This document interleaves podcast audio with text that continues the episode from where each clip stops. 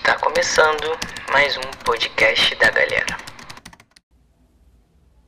Kaique na área, estamos aí chegando a mais um podcast e o tema dessa semana aí iremos falar sobre o ID. Então pega a visão. Então, galera, é, essa semana ID, um tema muito interessante e eu queria primeiro deixar uma referência bíblica relacionada a isso. A gente sabe que o ID ele foi uma citação, né, um mandamento deixado por Jesus. E lá em Marcos 28, 19 e 20, vocês vão ter uma explanação um pouco melhor a respeito desse versículo e do que é, é o ID, né, no, no que diz respeito às Sagradas Escrituras. Mas o que eu queria falar hoje é uma experiência que eu, que eu comparei, né, o que é o ID com algo que veio à minha mente. E cara, eu tava pensando e quando eu comecei a pensar sobre, sobre esse tema, eu fiquei comparando o ID a uma maratona.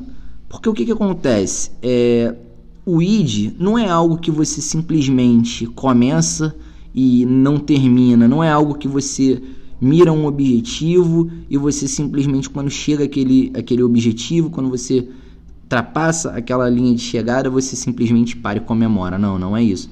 É algo sempre constante. E a preparação de um atleta que corre é, grandes velocidades, ela se dá justamente nisso. Porque se você reparar, o atleta que ele corre 100 metros raso, ele tem que ser o mais rápido possível, desde a largada. Mas não é porque ele é o mais rápido na largada que ele propriamente dito vai ter força para conseguir correr uma maratona. Por quê? Porque o corredor de uma maratona, ele já é o cara que ele é constante naquele movimento, porque são provas longas, 20, 30, 40 quilômetros. Então, cara, Kaique, o que que isso tem a ver com ID? Tem muito a ver, porque o ID não é simplesmente você chegar e virar pro, pro teu próximo e falar assim, cara, é, aceita Jesus como teu Senhor e Salvador e tal, e tentar induzir, falar para um amigo, para um colega, para um primo, para um parente. Não, não é. O ID é você mostrar primeiramente com atitudes, né? É como a Bíblia fala, nós somos o que? Uma carta lida.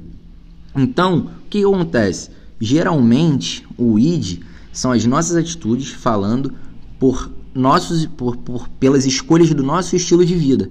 E é Jesus, obviamente. Então, quando nós falamos do id com as nossas atitudes, as pessoas elas primeiro começam a pensar, né? E aí depois falam, caramba, fulano é diferente nisso, naquilo, naquilo outro. E a partir disso, a gente começa então o quê? A, a alçar, a lançar propostas evangelísticas, obviamente, e fazer um convite para ir até a igreja, para apresentar não a religião, mas para apresentar Jesus, né, para aquela pessoa.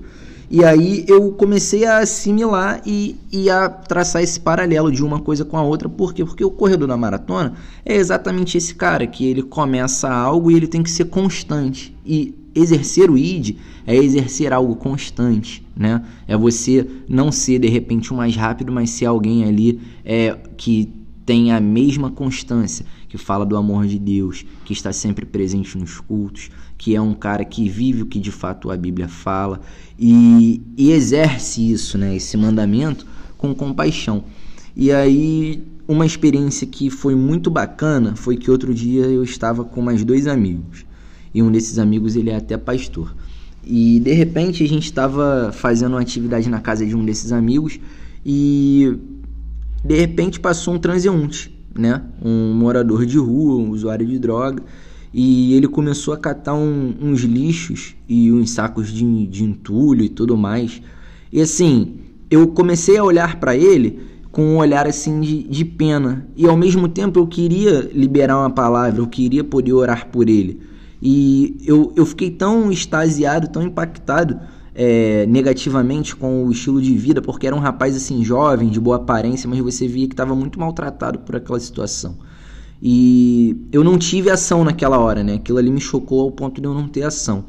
E quando do nada esse rapaz que é pastor, ele falou assim: "Jovem, vem cá. Qual é o seu nome?" E aí ele falou o nome. Ele falou: "Poxa, eu queria fazer uma oração por você." E naquela hora eles começaram a orar e o rapaz chorava de soluçar e aí contou um pouco da história dele, de que ele já tinha sido da igreja, já tinha sido diácono e tudo mais. E assim, muito novo, 27 anos, e contou essa história toda, mas que estava preso no mundo das drogas, etc e tal. E naquele momento, a primeira atitude que eu tive foi de felicidade, porque não foi por mim, mas que Deus ele fez independente de e apesar de o que deveria ser feito. E depois eu fiquei chateado porque é, ao mesmo tempo que eu estava extasiado com aquela situação, eu ali não tive a, a percepção e ao mesmo tempo a proatividade de, de ser o instrumento, né, ser o canal. Mas o que, que eu fiquei feliz com toda essa situação?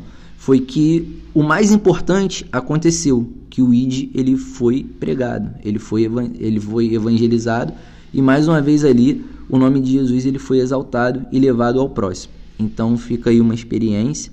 Espero que vocês possam guardar no coração de vocês e que a gente consiga sempre e aonde nós estivermos lançar a palavra e exercer esse mandamento que é um chamado de todos. Valeu? Mequizada, tamo junto, até a próxima. Tchau!